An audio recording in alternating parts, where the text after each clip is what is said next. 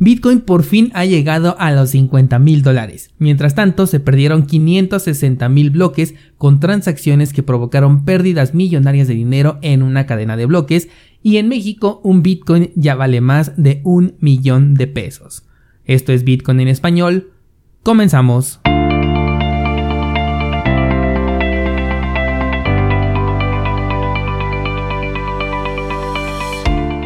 Hola, soy Daniel Vargas y esto es Bitcoin en español, un lugar donde hablamos de la tecnología más revolucionaria desde la invención del Internet.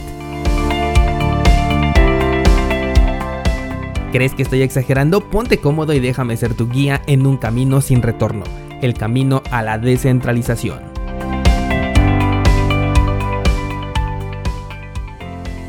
Bienvenido descentralizado, hoy es miércoles 17 de febrero de 2021. Bitcoin por fin superó los 50 mil dólares por moneda. Todos estamos muy contentos, pero la verdad es que me extraña que no continúe su camino. No estoy adelantando nada, solamente estoy diciéndote que me extraña que no ocurra. El mercado está muy tranquilo, las comisiones por transacción están eh, bajitas en este momento, la mempool no tiene saturación, pero el precio no ha seguido subiendo.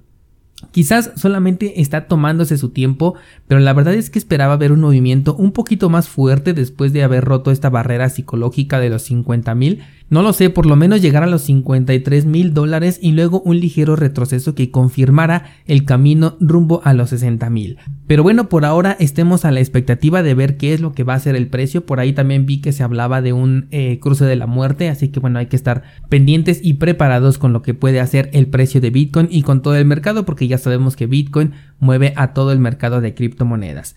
Eh, de hecho, en cuanto a este mercado de las altcoins, no hay mucho que decir con respecto a precios, todo sigue consolidando hasta este momento. Vi por ahí a Cosmos que tiene un nuevo máximo histórico con la paridad con el dólar, pero nada realmente sobresaliente, así que mejor vamos con nuestros temas del día de hoy y quiero comenzar con dos muy buenas lecciones que te quiero compartir. La primera de ellas es que estoy en este momento en contacto con un descentralizado que tiene un problema con el acceso a sus criptomonedas en su cartera. Esto debido posiblemente a un error al momento de anotar las semillas de recuperación. Descentralizado recuerda que en este sector y más cuando decides utilizar servicios donde tú asumes la responsabilidad de la custodia de tus criptomonedas es de extrema importancia el resguardo de estas palabras que se te dan para poder recuperar el acceso a tu cartera. De hecho, algo que te he recomendado en varias ocasiones es que antes de realizar cualquier clase de depósito, verifiques que las palabras son realmente correctas. Hay algunos servicios que antes de que puedas utilizarlos te piden que vuelvas a escribir la totalidad de palabras en un método de verificación. Algunos otros te piden escribir estas palabras pero en un orden aleatorio y hay algunos servicios que simplemente no te piden nada. Sobre todo con las últimas es importante que realices este ejercicio de recuperar el acceso a tu cuenta antes de realizar cualquier clase de depósito por mínimo que sea. Hay algunas aplicaciones como por ejemplo la suite de Trezor que te permiten comprobar en cualquier momento si las palabras que anotaste son correctas. Otros servicios no tienen esta opción, pero puedes simplemente desinstalar el programa, volverlo a instalar y solicitar el acceso con una semilla ya existente. De esta forma, si puedes acceder a tu cartera, entonces tendrás la seguridad de que tus fondos están a salvo. Este no es el primer caso al que me enfrento de este tipo. Fácil han sido cuatro los descentralizados que me han eh, escrito porque han perdido el acceso a sus fondos a causa de una mala gestión, ya sea de las palabras de recuperación o de la passphrase. La passphrase es como la palabra número 25 que agregas en el caso de algunas carteras en hardware como por ejemplo Trezor.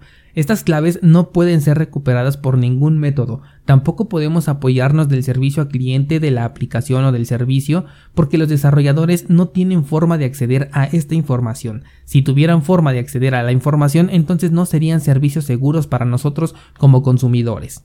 Hace poco de hecho grabé un episodio llamado No inviertas en algo que no entiendas en donde te platiqué los casos que he recibido de personas que están aprendiendo a utilizar esta tecnología de criptomonedas, pero que a su vez también están aprendiendo, por ejemplo, informática básica. Esto incrementa exponencialmente el nivel de riesgo que corres dentro de este sector con tu dinero. Lo mismo si las medidas de seguridad que utilizas son mínimas o nulas.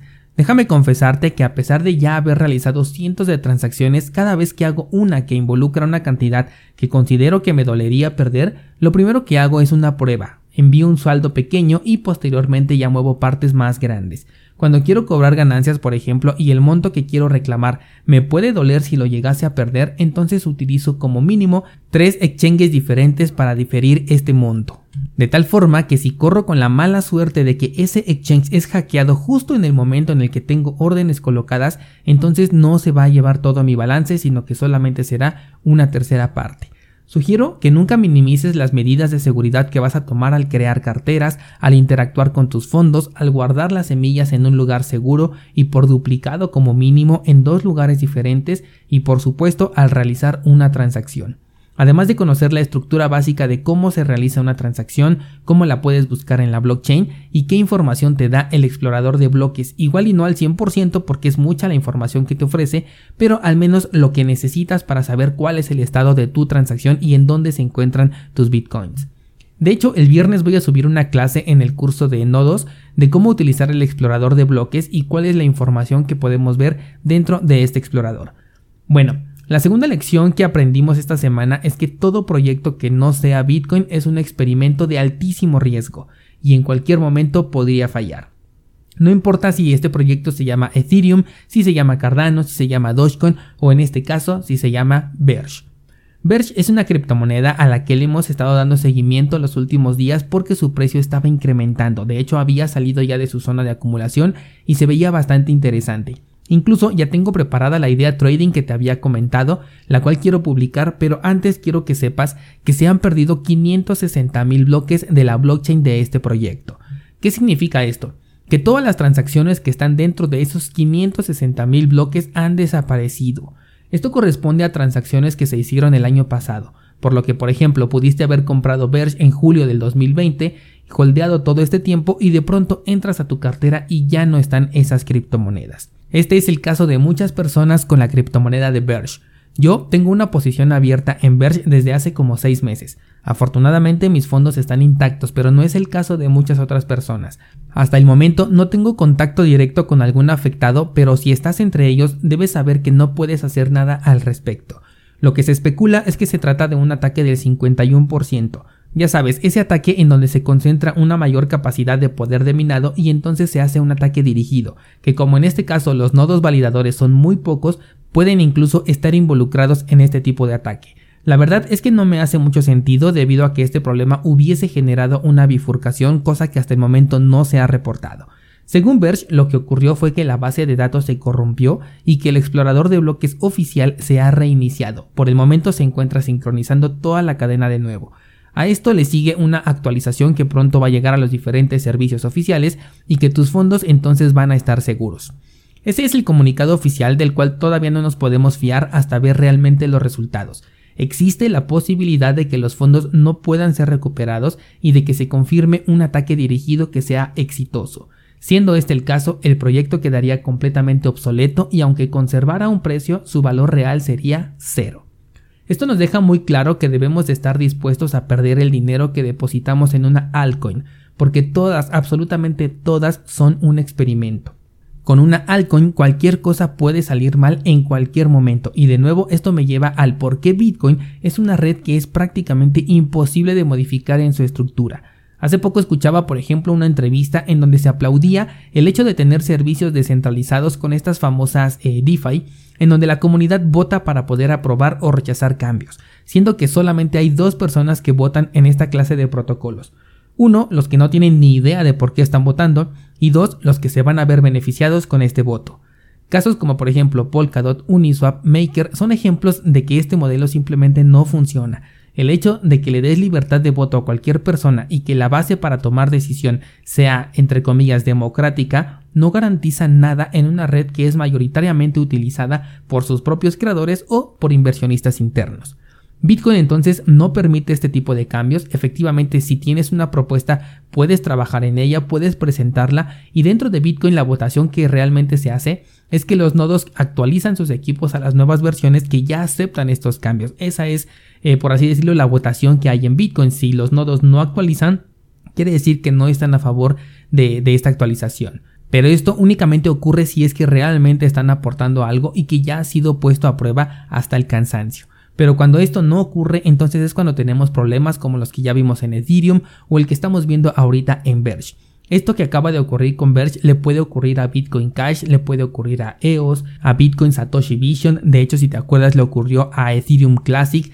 Y hay una multitud de proyectos que podrían entrar en este tipo de casos, sobre todo porque se está trabajando con minería que se puede hacer con tarjetas gráficas y de nuevo vemos cómo la minería con prueba de trabajo sigue siendo la más efectiva y sobre todo la que no permite eh, hacerlo con tarjetas gráficas sino que ya requiere equipos especializados como en este caso Bitcoin porque el incremento en la dificultad de encontrar un nuevo bloque también está correlacionado con el incremento en la seguridad que tenemos dentro de esta cadena.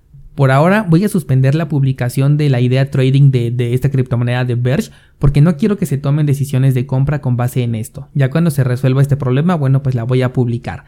Por ahora no sugiero realizar ningún movimiento con esta cripto a menos que la tengas dentro de un exchange, entonces si así lo quieres podrías vender tu posición si es que no quieres esperar a ver el resultado. Cambiemos un poco de tema y quiero hablarte sobre Umbrel. Umbrel es un servicio que te permite correr tu propio nodo de Bitcoin de manera muy sencilla. En el curso de nodos de Bitcoin ya vimos cómo hacer esto desde una Raspberry Pi, también desde una computadora con Linux. Y la noticia que te traigo ahora es que han añadido la opción de conectar Dojo, que es una conexión que se puede hacer con la cartera de Samurai Wallet, una de las mejores carteras para Bitcoin que existe y que he recomendado en diversas ocasiones, con la cual podemos hacer la mezcla de UTXO para poder recuperar la privacidad de nuestras criptomonedas. Probablemente se escuche muy técnico lo que acabo de decir, pero todo esto lo puedes aprender en cursosbitcoin.com. Esto ya viene implementado en la nueva versión de Umbrel, así como una extensión también del popular servicio de mempool.space, el cual también he recomendado en varias ocasiones para visualizar la congestión de la red, así como el pago por comisiones que se tiene que hacer, sobre todo antes de realizar una transacción con Bitcoin. La diferencia es que cuando lo haces desde tu propio nodo te muestra información que se obtiene directamente desde la cadena de bloques que tú ya tienes almacenada y de la mempool que tu nodo tiene en su memoria temporal. Eso sí, si lo comparamos con el servicio online que te he mostrado por ejemplo en anteriores videos en YouTube, la información se puede mostrar un poco desfasada, pero recordemos que Umbrel es un servicio que está en fase de desarrollo todavía y además que nos está mostrando los resultados a través de la red de Tor, cosa que hace que se vuelva más lento pero también mucho más privado. Todo esto por supuesto lo voy a agregar a los cursos tanto de la conexión con Samurai Wallet así como los nuevos servicios que vaya agregando Umbrel y que estén disponibles en forma de aplicaciones para aquellas personas que corremos un nodo de Bitcoin con esta aplicación. Considero que si es la primera vez que vas a correr un nodo y no quieres complicarte la vida, Umbrel es una de las mejores soluciones que puedes utilizar cursosbitcoin.com diagonal nodo para que puedas ver este curso que ya casi llega a su fin, al menos por ahora, porque seguramente que lo voy a actualizar cuando salgan nuevas implementaciones, pero ahí vas a poder aprender cómo montar tu propio nodo de Bitcoin en diferentes sistemas operativos y utilizando diferentes servicios para que elijas el que mejor te convenga. Por último, quiero decirte que en México un Bitcoin ya equivale a un millón de pesos. Cuando lo conocí, el precio de Bitcoin era de 24 mil pesos mexicanos, lo cual equivale ahora a 1.200 dólares. Y desde entonces he escuchado e incluso yo mismo he dicho, ¿por qué no compré cuando valía X cantidad de precio? Con la continua devaluación de las monedas fiat en todo el mundo, este fenómeno lo vas a ver mucho más seguido. De hecho, este tipo de comparaciones, por ejemplo, no son nuevas para alguien que me esté escuchando desde Argentina o Venezuela, en donde hablar de una paridad de millones en temas de divisa nacional a cambio de un solo Bitcoin es algo que ya viven desde hace bastante tiempo.